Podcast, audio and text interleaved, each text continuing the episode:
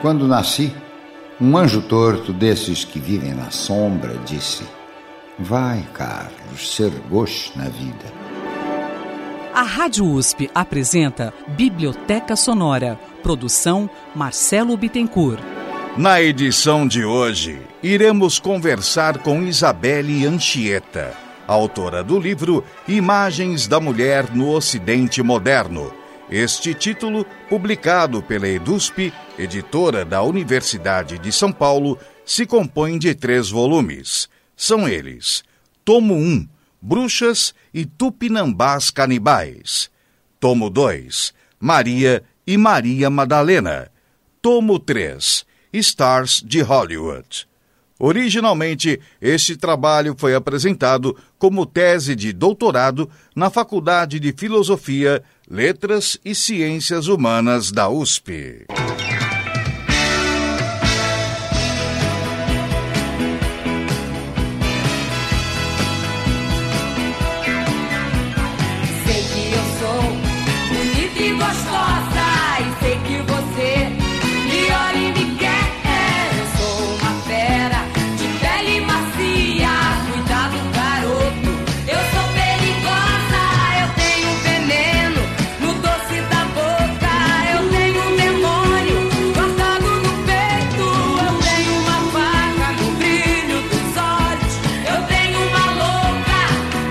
Isabelle,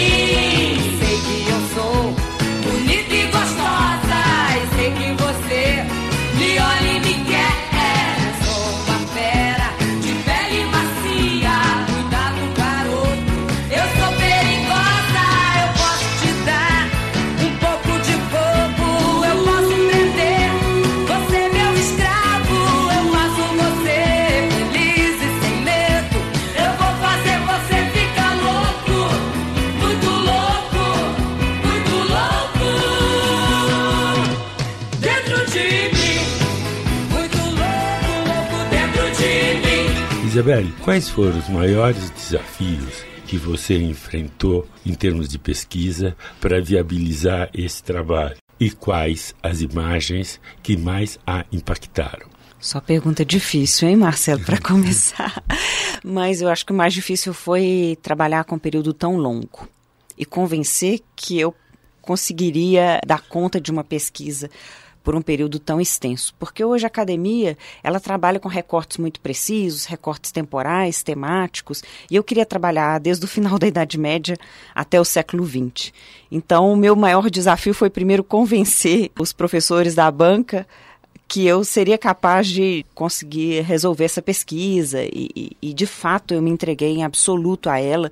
Foram oito anos, eu sabia que eu teria que estudar muitíssimo, porque o que eu faço é mais do que uma história da arte, eu faço uma sociologia da imagem, o que implica em fazer um conjunto de análises, desde análises históricas, sociais, contextuais, políticas e também que passassem por algum conhecimento de arte. Então, de fato, foi um, um grande empreendimento. Quanto à imagem mais significativa, eu acho que é, é, eu me fiz essa pergunta, porque todas são tão fascinantes.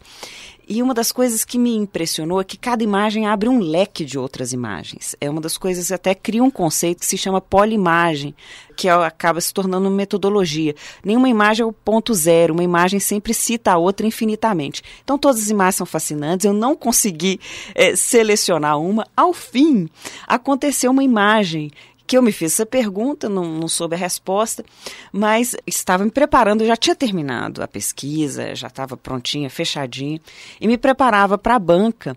E na banca eu tinha algumas figuras importantes e eu tinha que me preparar muito bem. E uma delas era o professor Fernando Novaes, professor emérito de História. E ele sempre provocou os sociólogos dizendo o seguinte, que a história tem uma musa, a Clio, e a sociologia não. E eu fiquei brava com aquela história, eu falei assim, não, mas como que a gente não tem musa? Então, mas é evidente que ele estava querendo marcar duas posições. A história vem antes da sociologia, bebe da literatura, bebe da mitologia grega, por isso ela tem uma musa. E a sociologia tem uma pretensão mais científica, nasce praticamente no século XIX, quando Auguste Comte cria o conceito lá em 1883, sociologia. Só que eu fiquei, falei assim, ah, você quer saber, eu vou criar uma musa da sociologia. e fui procurar uma imagem. Foi quando eu me encontrei com um quadro do Velázquez. Não tão conhecido como Las Meninas, mas um quadro para mim, que passou a ser mais significativo ainda, tá inclusive no Museu do Prado, na sala ao lado. As pessoas, é bom que todo mundo fica no Las Meninas, eu, eu passo direto pro, pro meu quadro preferido hoje. E lá conta a história da Aracne, uma mortal que desafia uma deusa. E aí foi a brincadeira, a brincadeira com o, o Novaes, quando ele provocou, falei assim, ah, eu vou te mostrar. Criamos uma, e é uma mortal que acende, que ganha uma projeção via trabalho, e essa é a sociologia, muito trabalho, e, é, e ela se transforma numa aranha depois, né? Ela é punida pela deusa, se transforma numa aranha, condenada a tecer as histórias humanas nessa rede. Eu acho que a sociologia é um pouco isso, essa teia de relações complexas que a gente vai armando.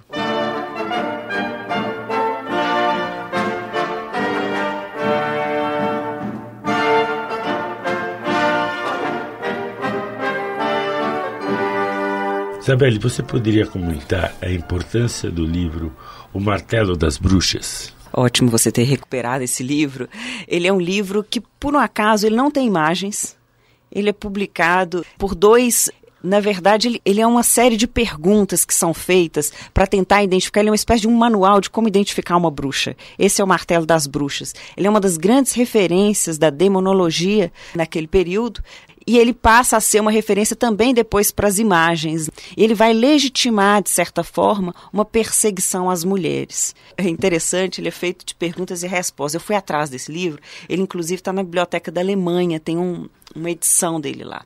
Depois ele passa a ser publicado com algumas imagens. E o que me achei intrigante, que a primeira pergunta dele, por que, que as mulheres são as mais tendenciosas às práticas diabólicas? Então são perguntas e eles mesmos respondem as, as perguntas. E eles dizem, porque as mulheres tendem à luxúria. Então o nó um pouco da, da construção do estereótipo da bruxa, e que o martelo das bruxas já vai indicar esse lugar, ele passa a ser uma referência importante, é a história da sexualidade. Como que isso era um grande temor dos homens, a sexualidade feminina e o descontrole dos sentimentos que as mulheres de alguma forma provocavam. Então ele já traz alguns indícios aí bem interessantes. Eu analiso essa obra, ela é, ela é fascinante.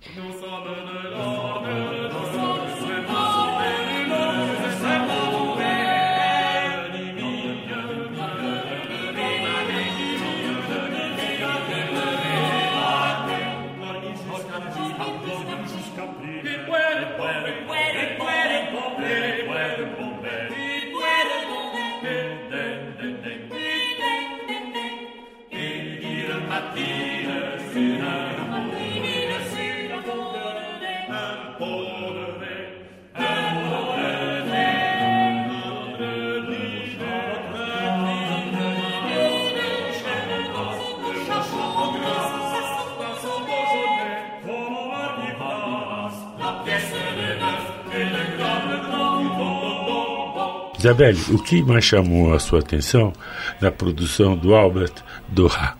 O, o Durrar vai ser um dos grandes estilogravuristas e ele vai ser um dos responsáveis, ele está aí em 1500 e pouco, século XVI, ele é um dos responsáveis pela construção da imagem das bruxas.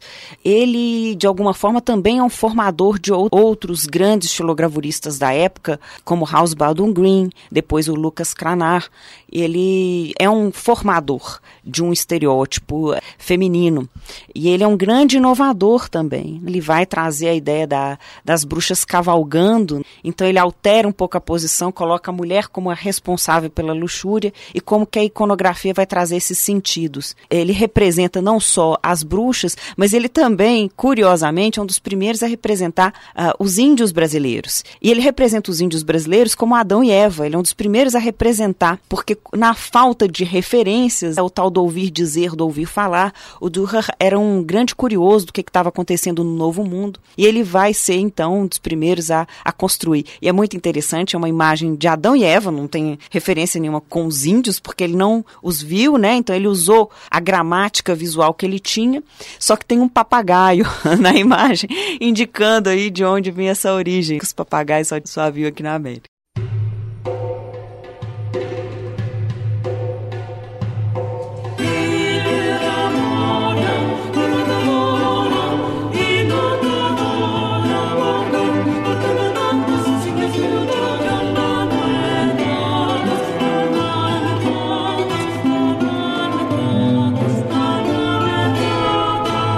Isabelle, partir de que momento a imagem da bruxa foi associada ao diabo? A partir do momento que as mulheres passaram a incomodar a autoridade da Igreja Católica e o monopólio salvacionista. O meu livro é sobre a disputa por reconhecimento.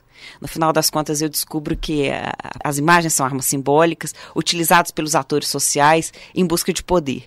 E, de alguma forma, essas mulheres que nada mais eram do que médicas dos pobres, mulheres que descobriram o uso das ervas, do veneno em pequena quantidade, eh, mulheres que eram benzedeiras, parteiras nas comunidades rurais, tanto é que toda a iconografia, do iníciozinho, que eu pego lá em 1355, que é o século XIV, quando começa a formação da imagem da bruxa, ela é absolutamente rural, ela é uma figura desse universo rural. E são mulheres que vão ganhar muito poder nas suas comunidades, porque elas salvam, supostamente elas têm poderes sobre-humanos.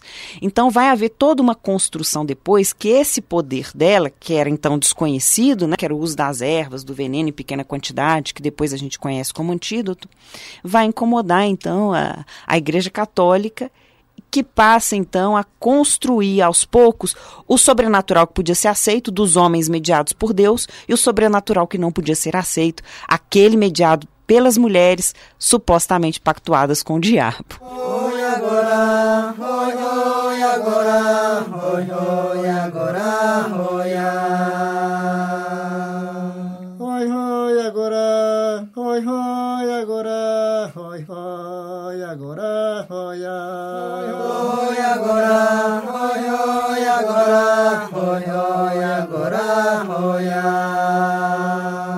Isabelle, o que você destacaria do livro História Verdadeira e Descrição dos Selvagens, do Hans Staden? Ah, é fascinante. O Hans Staden, para mim, eu acho que ele é pouco considerado, mas para mim é ali é o marco da construção da imagem do Brasil e da América. É 1557, esse livro do Hans Staden. O Hans Staden é uma história curiosíssima. Ele é um alemão que foi aprisionado junto aos índios durante nove meses e ele acompanha, eu chamo de observador participante, dos rituais canibais. E ele vai ser um dos primeiros a descrever em minúcias, porque até então eram descrições muito fantasiosas e ele não.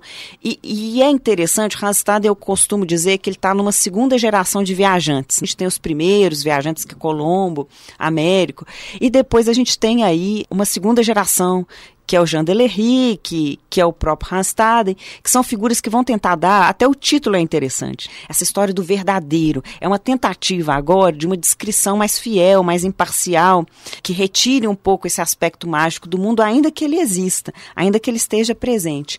E ele vai ser, então, um dos grandes responsáveis por trazer essas filogravuras, destacando, então, os rituais canibais e o protagonismo das mulheres, das índias, nos rituais. Elas acolhem o prisioneiro, elas preparam o prisioneiro, tornam ele um escravo sexual, ou seja, viram um parceiro sexual de uma das índias, e depois elas comem ele ao final. Então, eh, literalmente comem eh, esse homem ao final.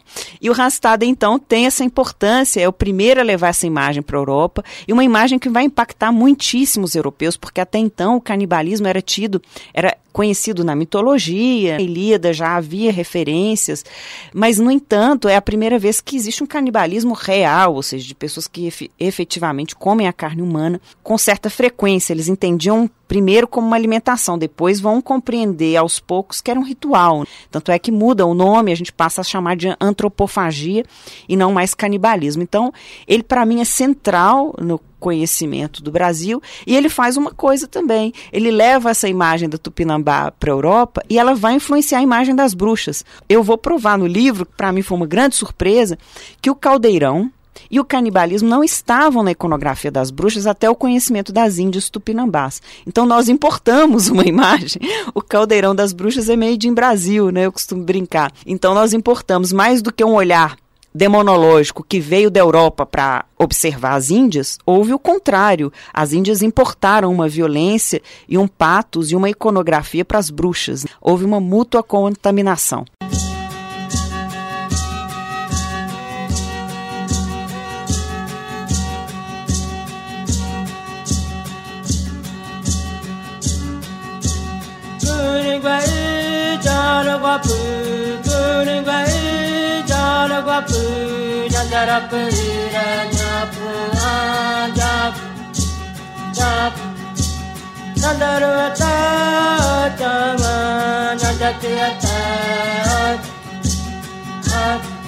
Isabelle, você poderia comentar a importância do Pocaré, Sabá? Perfeito, você já está fazendo a, a, conexão entre esses dois universos aí. Sabá é a grande festa diabólica das bruxas. Supostamente as mulheres voariam nas suas vassouras. Então a vassoura, o interessante da bruxa é que ela é feita de um conjunto de inversões. A vassoura, que até então era um objeto doméstico, da limpeza das funções domésticas, vira um veículo de transporte das mulheres para as orgias sabáticas, que é a grande festa do diabo, aonde havia todo esse culto ao diabo e etc, grandes comidas e orgias. E, e o sabá, então, é essa festa que até então não, não tinha uma forma específica. E depois do pocaré, o pocaré é a dança das índias tupinambás, que de alguma forma o Rastaden vai mostrar, e depois outros viajantes vão descrever o, o pocaré.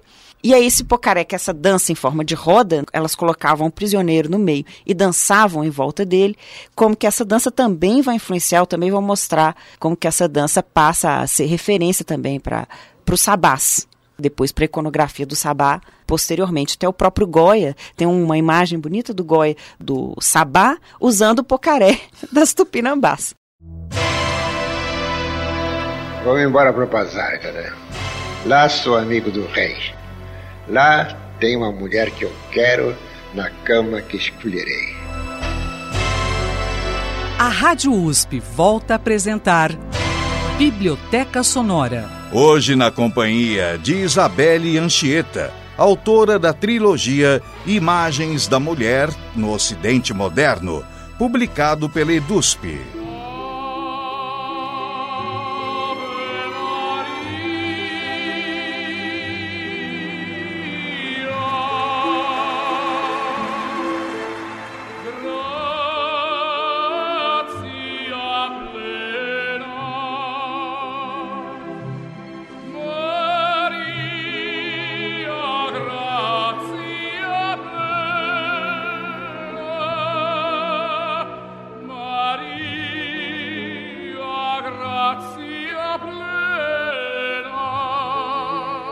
Isabelle, de que maneira você estruturou o segundo volume da trilogia, Maria e Maria Madalena? Foi um volume desafiador. Eu estou trabalhando aí com a imagem mais importante da religião ocidental, que é Maria.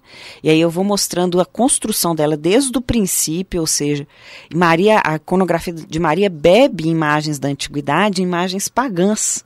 Para mim foi uma grande surpresa. Ela bebe de uma imagem da Cibele, que era uma deusa também que dá a luz sem perder a virgindade, a um semideus que é Atis e que morre crucificado e que depois ele ressuscita depois de três dias. Então qualquer coincidência com a religião é, é, e com a imagem, a própria a imagem dela também, a figura que a gente já Antes de Cristo, a gente já tem essa referência dela, essas esculturas de uma mulher maternal com um manto, uma coroa na cabeça e o um menino aos pés. Então, é, é uma imagem que vai beber aí dessa imagem da Cibele. E depois há toda uma construção de, de uma mulher muito altiva, geralmente no altar. E aí eu vou mostrando como é que a imagem de Maria vai mudando de acordo com a, as dinâmicas sociais, os arranjos sociais. Ela passa a se humanizar depois que a burguesia italiana começa a patrocinar essa imagem. Então a gente já começa a ver Maria amamentando o menino Jesus numa relação muito mais maternal com ele já com esses valores burgueses, familiares aparecendo, e depois ela desce do trono, ela chega a se ajoelhar, quando São Francisco de Assis promove aí essa contrarreforma e promove essa Maria humilde, que não sequer havia na arte bizantina, né, nessa arte em que ela era absolutamente imperial. E ele inventa essa imagem, a imagem da natividade, daquele lugar campestre, ela ao ar livre, não é citada nos evangelhos, ele representa essa imagem em um Natal. O São Francisco de Assis monta essa imagem e depois ela passa a ser repetida na iconografia e passa a ser, entre aspas, uma verdade. Então isso é muito interessante e talvez a mudança mais sentida de Maria, ela se torna negra nas Américas. Eu acho que isso é uma mudança fascinante aí, já mostrando o sincretismo nas produções, geralmente em esculturas, que são formas mestiças, ou seja, dos negros que já começam a representar essa imagem e trazê-la para ela para o seu universo. Então ela adquire mil formas, mas até um limite que eu digo que é inegociável, que é a sexualidade. daí surge Maria Madalena, que também está nesse volume.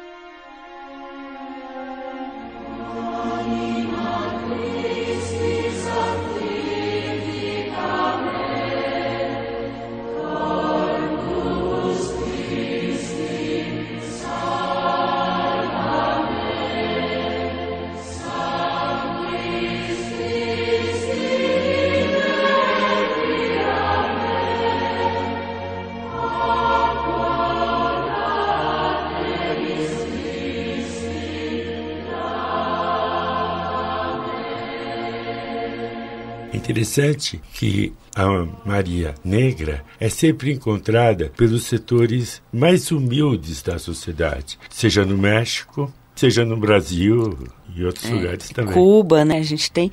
É interessante, tem. Eh, geral. E, e olha que isso que você está dizendo é importante, Marcelo, porque ela é encontrada por alguém e ela é um ob, o objeto é mágico. Ela não santifica quem encontra. Quando ela é uma aparição, quando ela é uma imagem, em uma aparição, geralmente se santifica aqueles que a veem. Eles se tornam santos. No caso das Marias Negras, não. Elas são os, o próprio objeto mágico. E não os negros, os índios que as encontraram. Então, percebe, tem uma hierarquia social da própria forma da descoberta dessa Maria. E apesar dela ser aceita pela igreja, a cor dela não é reafirmada, né? Interessante, é como um silenciamento. Então, essa questão da da mulher negra, que ela aparece, na verdade, até antes. As primeiras imagens de Maria eram negras. Porque a origem de Maria, se a gente for observar, ela seria uma mulher negra, né? Da pele escura, evidentemente. Mas depois a gente há um.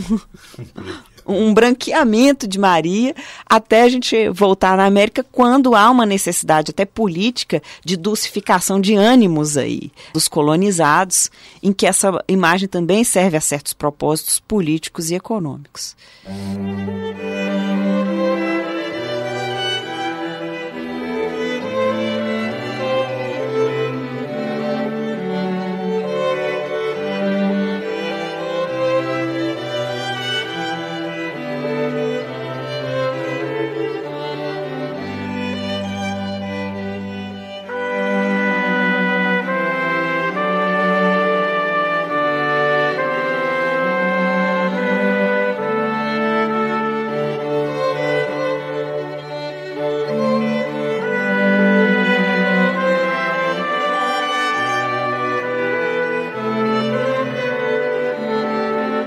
Isabelle, você poderia comentar alguns aspectos da produção de Aretino?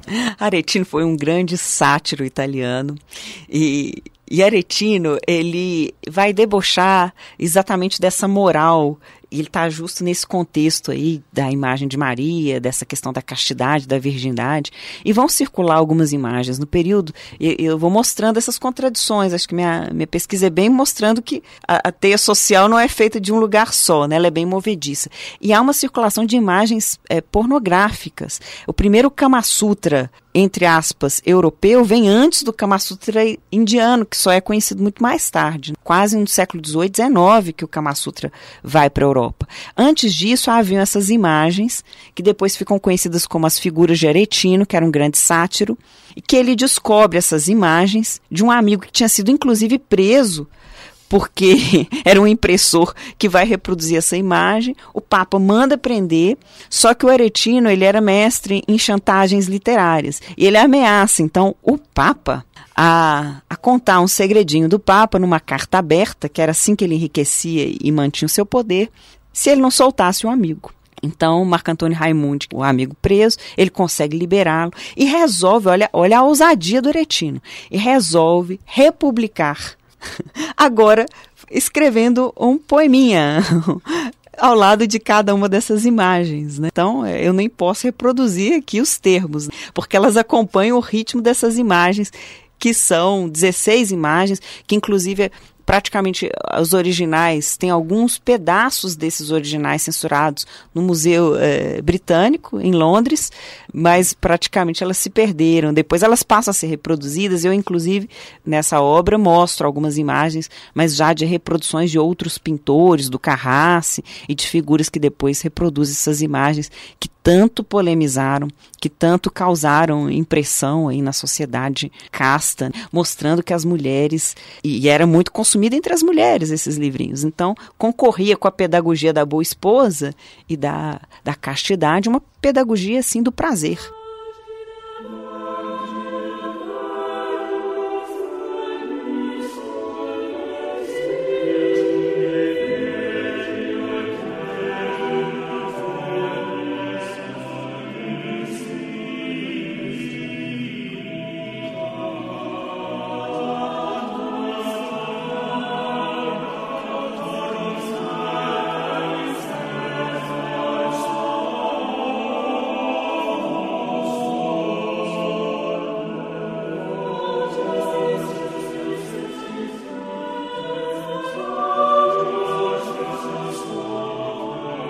Na França e na Itália, nos séculos XV e XVI, houve um aumento considerável da prostituição. Isabelle, o que motivou esse fato e de que maneira o Estado e a Igreja enfrentaram essa questão? A prostituição se torna um grande problema. E por que ela se torna um grande problema?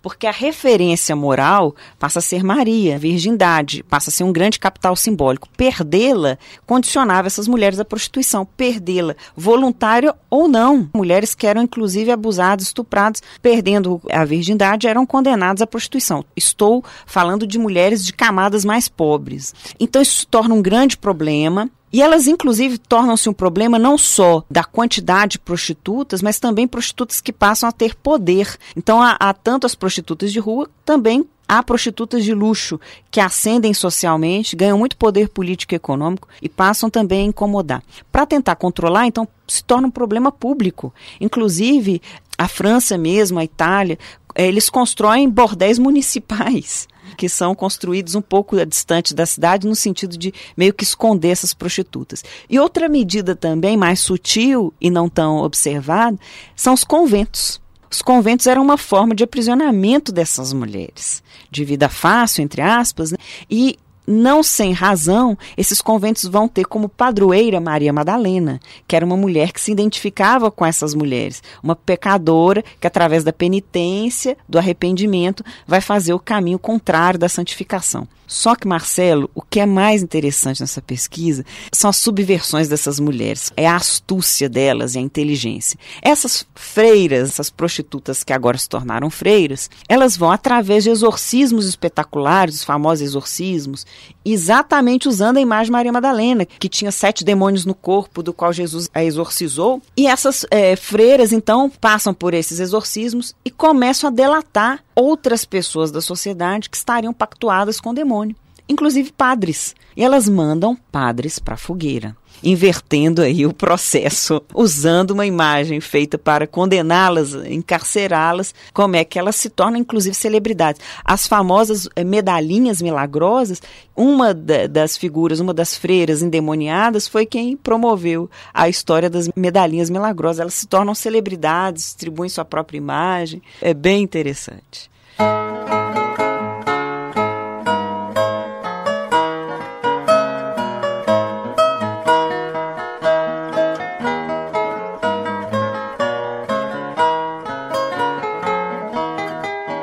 Isabelle, Verônica Frank foi uma personagem emblemática. Como você a retrataria? Verônica Franco, de fato, eu até me encantei tanto com a história dela que eu dediquei um tempinho a ela.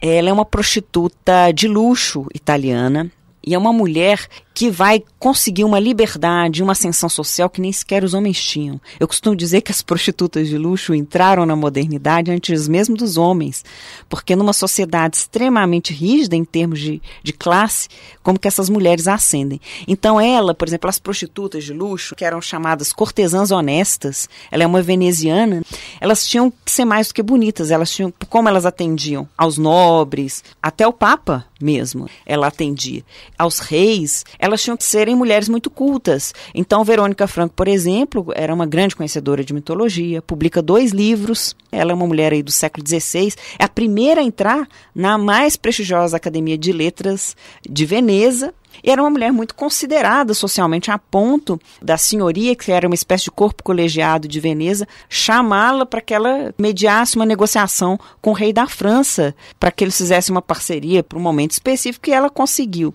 Então, era uma mulher extremamente habilidosa, extremamente inteligente, que enriquece e um dos indícios do seu poder, talvez o mais interessante, ela é uma das primeiras a ser retratada pelos grandes pintores da época. Então há vários quadros do Tintoretto, do Veronese, e não é um, um elemento menor, não é uma referência menor, porque os retratos até então só eram feitos desses grandes pintores, só quem recebia esses retratos eram os grandes nobres, os papas, né, os reis, nunca uma mulher comum. Então ela é a primeira mulher comum, uma das, né? Existem outras cortesãs famosas, mas eu uso ela como uma espécie de um exemplo emblemático aí dessa entrada antecipada e modernizante da mulher, como que ela promove uma inovação é, social.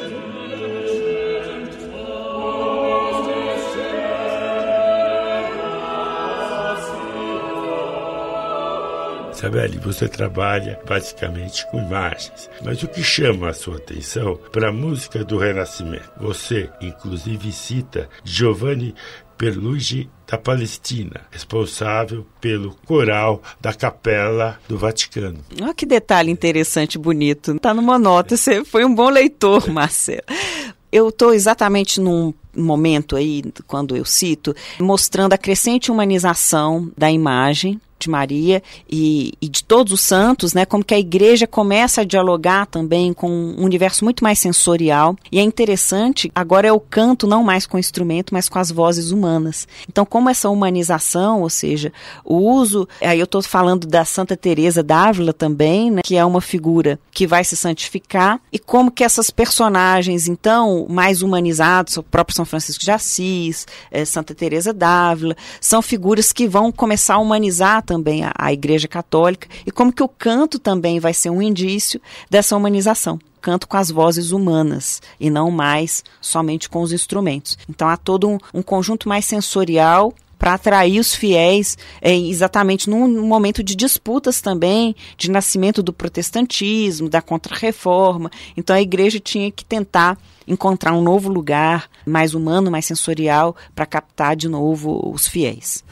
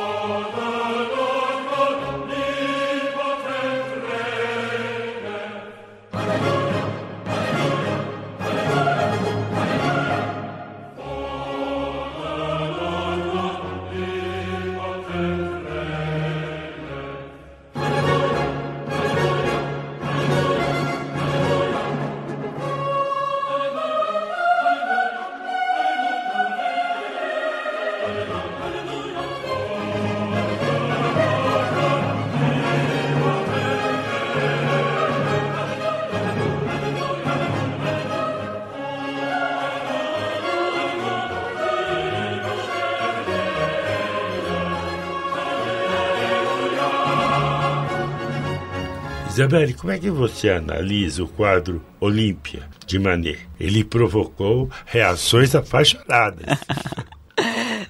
é um quadro é, fascinante mesmo, é, não sem razão, é considerado um marco da modernidade. A Olimpiada de Manet é uma prostituta absolutamente sem sinais de arrependimento.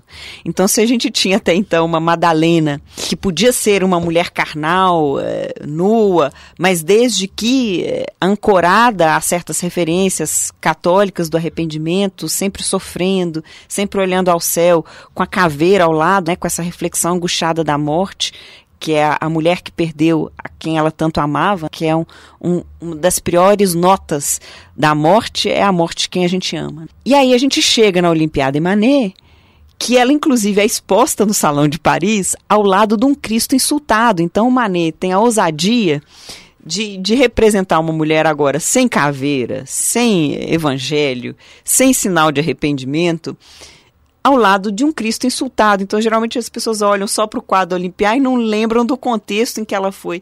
Então, era como se fosse a ascensão dessa mulher, agora muito ligada a essa nova sociedade que vai associar o corpo ao dinheiro, como ao nascimento do capitalismo e das relações de troca, inclusive do corpo e dessa ascensão então feminina versus a humilhação masculina. Então é muito forte e as pessoas não sabiam bem naquele momento por que aquela imagem causou tanto escândalo. Não é porque ela estava mais nua do que as demais, haviam outras imagens tão nuas quanto as de Olimpiá, mas eu digo que ela é um marco porque eu digo é temático também é da prostituta.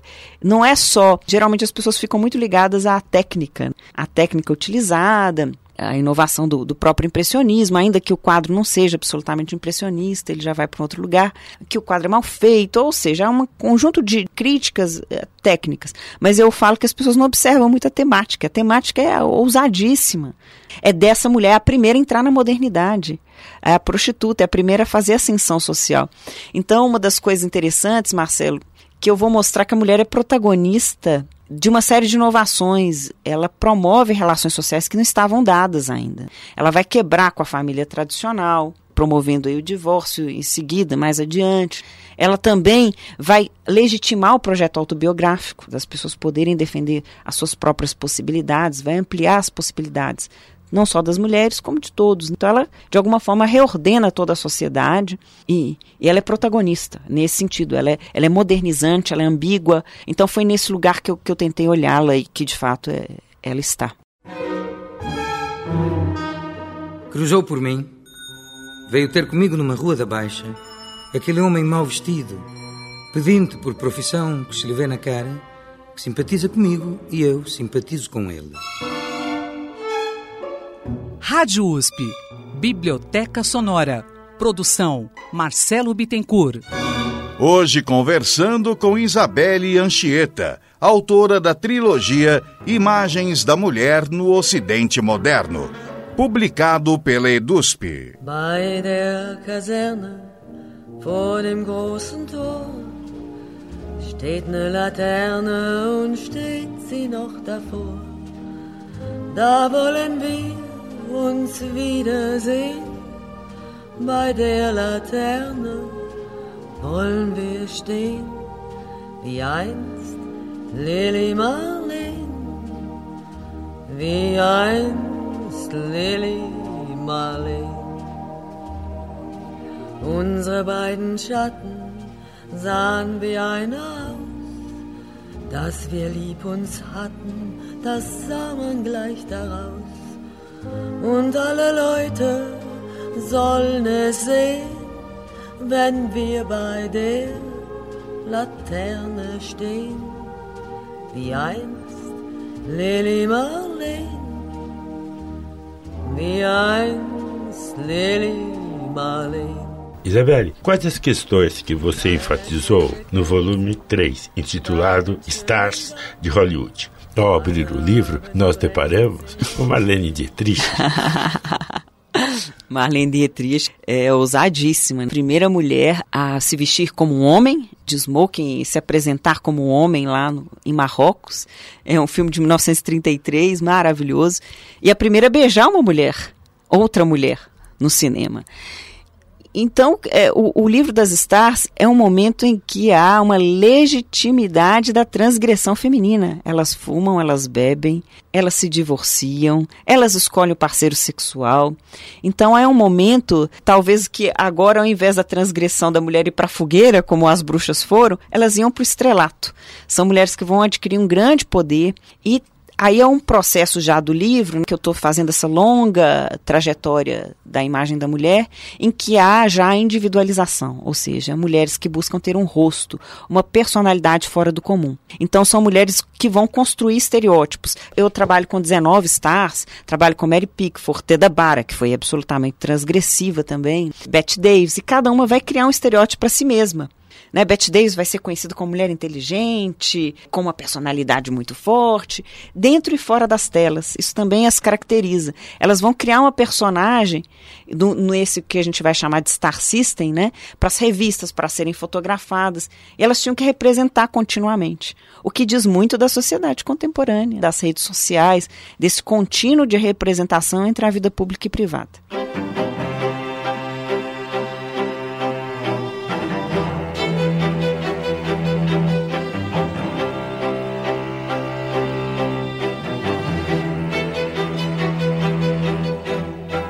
Malvada, com Bette Davis. Lloyd, querido, seja um autor com coragem. Escreva uma peça sobre uma mulher normal, decente, que só mata o marido. Com o tempo, essas piadas estão ficando menos e menos engraçadas. Envelhecida na madeira é uma peça digna e muito boa. Isto é que é esposa fiel. Bem, os críticos acharam. A plateia certamente também achou. Teatro cheio, reservas esgotadas, quatro meses adiantados. Não vejo como as peças de Lloyd podem ter prejudicado você. Vamos devagar. Calma, boba. Eu é que sempre falo demais. É que às vezes você me irrita profundamente. De todas as mulheres do mundo, você é a única que não pode reclamar. E é a pura verdade. É assim. Você tem talento, é famosa, rica. Pessoas ficam noite após noite esperando só para vê-la, até na chuva e no vento. Fanáticos do autógrafo não são gente. Essas feras que andam em bandos como hienas. São seus fãs, sua plateia. Eles não são fãs de ninguém, são delinquentes juvenis, são retardados mentais, não são plateias de ninguém. Nunca vêem uma peça ou um filme mesmo, não saem da rua tempo bastante. Tem uma esperando na porta do teatro agora. Eu a trouxe só para ver você. Isabelle, o que você destacaria da Bette Davis, que é a única que aparece em dois momentos? Perfeito. Ela aparece em dois momentos porque ela, de fato, ela marca uma primeira fase do cinema, dessa mulher forte que se reafirma, e depois ela representa o próprio cinema, a reflexão da própria Star. Então eu chamo lá das Stars decadentes, que é maravilhoso, em A Malvada, é um filme de, da década já de 50, em que ela vai representar a própria decadência do Star System. Ou seja, não tinha mais lugar para uma mulher na idade dela ela vai representar o drama de uma atriz consagrada que não tem mais um papel, ela sempre está representando ainda papel de 20 anos, e é ótimo, tem uma cena do filme que ela chega assim pro roteirista e fala, quando é que a fulana, né, que é o nome da, da personagem que ela ia representar, vai deixar de ter 20 anos, né? Vai crescer. Então, como que o Star System condenava mesmo essa troca das stars, e ela vai mostrar o avesso do, do close-up, que é esse apagamento da face dessa mulher que não tem espaço, desses modelos muito rígidos. Ao mesmo tempo, também é uma própria crítica a, a essa restrição que tanto diz do contemporâneo, né? Hoje a gente já tem um, um lugar muito mais plural para mulheres negras, mulheres mais velhas, mulheres que não atendem aquele modelo ocidental da beleza, magra, etc. Então acho que hoje ela de alguma forma a Bette Davis aponta pro, pro contemporâneo aí nesse filme A Malvada. É um filme genial de diálogos geniais. Eu digo que se as pessoas dizem que os filmes de Hollywood são banais, elas deviam assistir os filmes com mais cuidado, desde os mudos até hoje. Falo que eu quebrei uma série de estereótipos vendo esses filmes, assisti mais de 80 filmes e eu descobri, por exemplo, que as stars não inventaram o amor romântico, que eles dizem que os, os filmes de Hollywood, Hollywood inventou amor. Não, vai ver, eh, a gente tem que assistir Teda Bara para quebrar isso. Teda Bara não inventou nada de romântico. Era uma mulher que levava todos os homens à ruína, não se, não se afeiçoava a ninguém, não teve filhos, não teve nada dessa história maternal. Então, eu falo que os, os filmes me mostraram que as mulheres são plurais. Já é um momento da, da construção do feminino, já de quebra de estereotipias e não mais de uma construção tão fácil. O que é que a baiana tem? O que é que a baiana tem? Tem torso de seda, tem. Tem, tem brinco de ouro, tem. tem. Corrente de ouro, tem. Tem, tem pano da costa, tem. Tem, tem pata rendada, tem. tem. Pulseira de ouro, tem. Tem, tem saia engomada, tem. Tem, tem sandália enfeitada, tem. tem. E tem graça como ninguém. O que é que a baiana tem? O que é que a baiana tem? como ela requebra bem. O que é que a baiana tem? O que é que a baiana tem? Quando você se requebrar, caia por cima de mim, caia por cima de mim, caia por cima de mim. O que é que a baiana tem? O que é que a baiana tem? Mas o que é que a baiana tem? Isabelle, como você avalia Carmen Miranda? Porque afinal, ela chegou a ser a artista mais bem paga da América. E os ingleses a consideravam uma estilista de primeira ordem. Além do que, ela era uma cantora admirável. Conseguia fazer, em, ao mesmo tempo, a ingênua e a maliciosa. É, ela foi inovadora, a Carmen Miranda. Ela foi a primeira estar comediante de Hollywood. Ela inaugura um, uma personagem que não existia. Na verdade, ela não queria ser comediante, ela era uma, como você mesmo pontuou, uma cantora consagrada no Brasil, levada a sério, não tinha nenhuma brincadeira em relação, uh, nenhuma graça em relação. Ela não fazia stand-up aqui, ela fazia shows muito sérios e, e era muito respeitada. Quando ela vai para os Estados Unidos, ela não inicia no cinema, ela vai para Broadway também, é, faz muito sucesso. E quando ela chega, como o inglês dela não era perfeito, eles acharam graça daquilo e usaram aquilo como uma estratégia mesmo de construção da personagem dela. Então ela sempre representava a si mesma, uma cantora de sucesso, ela sempre abre os musicais e ela é beneficiada pelo Technicolor, que é o início da cor no cinema, e, e, é genial, ela explode em cores, e ainda que ela não seja muitas vezes a principal protagonista, tem alguns lugares mais secundários, ela é protagonista, visualmente ela é protagonista, e ela é uma personagem maravilhosa do cinema, inclusive a Marilyn Monroe vai ser a segunda comediante com um, um caráter mais sexualizado, mas quem inaugura isso é a nossa Carmen Miranda, que inaugura, como você diz, também uma estética, né? Os turbantes e as plataformas que ela inteligentemente usa para aumentar o seu tamanho. Tanto é que é muito engraçado, tem a história de quando ela vai fazer essa plataforma, é no Rio. Então ela chega pro sapateiro e fala: Olha, eu quero um sapato. Gente, mas isso é sapato deficiente. Não é possível, dona Carmen. A senhora vai usar esse sapato? Ele falou assim: Não, manda fazer desse jeito. E depois ela leva esse sapato e é sucesso. Uma grande marca francesa adota esse sapato como sendo um sapato de mar que é vendido, os turbantes dela também para aumentar o tamanho, né? São referências estéticas. Ela, inclusive, devia mais a, a sua indumentária do que a, a, voz, ainda que ela estivesse sendo muito injusta, porque a voz dela era, de fato, maravilhosa. Era uma personagem perfeita, completa mesmo.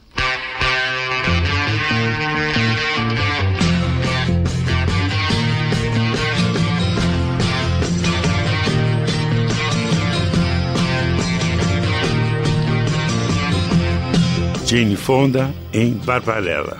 Amor. Amor. Um momento, eu vou vestir alguma coisa. Não, não, não se dê o trabalho. Este é um assunto de Estado. O que vou lhe dizer não é grave apenas. É um segredo. Um segredo? Já ouviu falar de um cientista chamado Duran Duran? Já. Recentemente, quando em viagem para a Estrela Norte, ele sumiu nas regiões não exploradas em Tal 7. Mas por que, por que esse segredo? Porque Duran Duran é um inventor do raio positrônico. É uma arma. Uma arma? por que alguém ia querer inventar uma arma? Como posso saber? Quer dizer, o universo foi pacificado há séculos, senhor. Aquilo que nós sabemos. O problema é que não sabemos nada sobre tal sete ou seus habitantes. Viveria um estado primitivo de responsabilidade neurótica, senhor? Precisamente.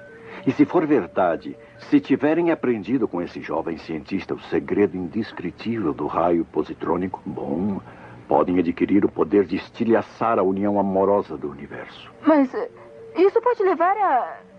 a insegurança arcaica e. A guerra. Uh, quer dizer, competição egoísta e. Eu quero dizer guerra.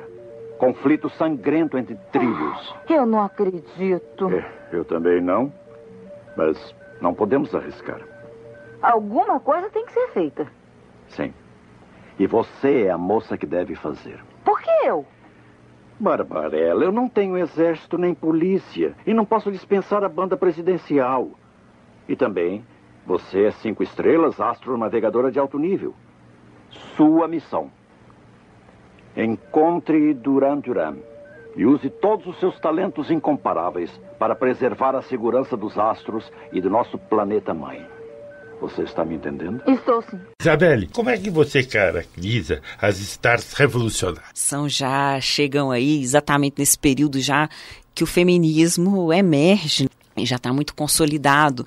Então a gente tem algumas stars revolucionárias, eu vou destacar aí principalmente três. A gente tem Elizabeth Taylor, que vai ser uma mulher sempre representada como uma mulher muito engajada socialmente, e ela vai trazer questões importantes para o cinema. Então a sobrepersonalidade da, da Elizabeth Taylor vai ser uma defesa de causas sociais. Inclusive ela defende os mexicanos, tem um filme em que ela defende os, os texanos, contra os texanos, ela vai levantar essa questão, ela defende a questão racial, então vai ser uma mulher muito engajada socialmente.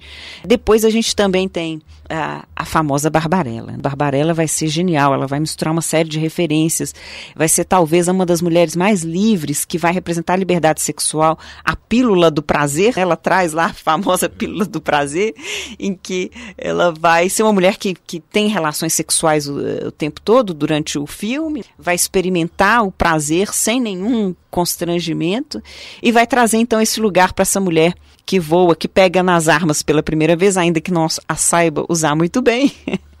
e que defenda a paz, né? A Barbarella vai ser essa representação dessa mulher aí, exatamente num período da guerra do Vietnã, do questionamento da bomba atômica. Então vai ser uma personagem bem interessante que vai reproduzir, eu vou mostrando sempre as conexões aí dos filmes com a, o contexto social, em que medida os filmes vão trazer esses elementos.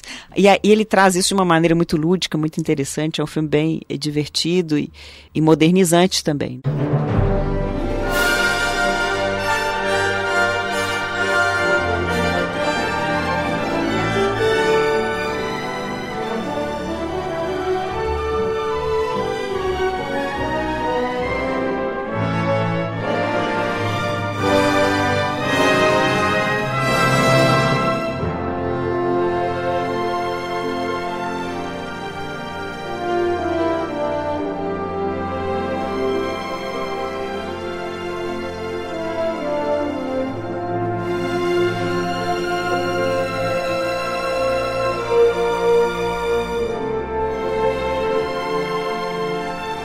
Isabelle, você não gostaria de abordar alguma questão do livro que nós não falamos? O livro tem N possibilidades. Né? Ah, a trilogia.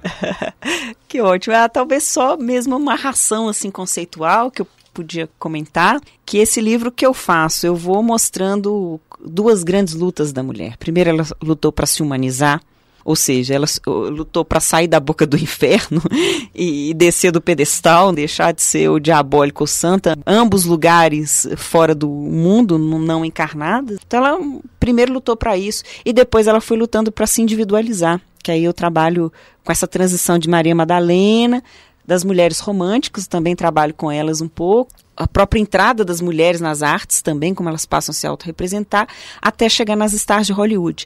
Então eu, eu chamo esse processo de individualização.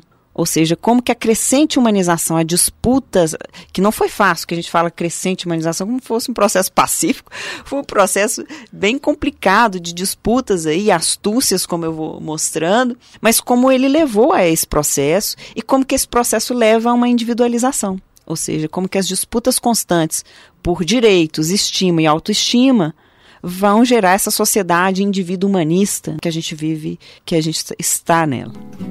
Uma tigresa de unhas negras e íris cor de mel.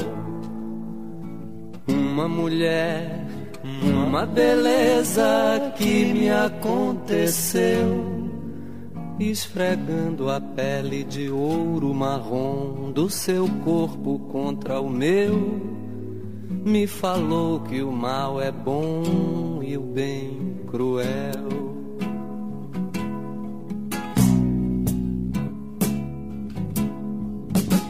Enquanto os pelos dessa deusa tremem ao vento ateu ela me conta sem certeza tudo que viveu. A trilogia Imagens da Mulher no Ocidente Moderno, de Isabelle Anchieta, integra o catálogo da EDUSP, a editora da Universidade de São Paulo. Edição ilustrada a duas e quatro cores. Fecho, encerro, reverbero aqui me fino, aqui me zero.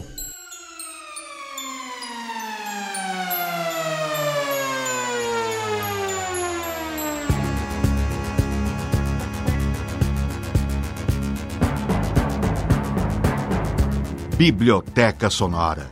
Produção Marcelo Bittencourt. Sonoplastia e montagens Bennett Ribeiro. Apresentação Gilberto Rocha Júnior. Até a próxima semana nesse mesmo horário.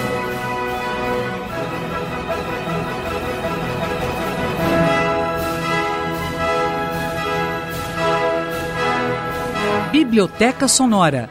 Realização Rádio USP.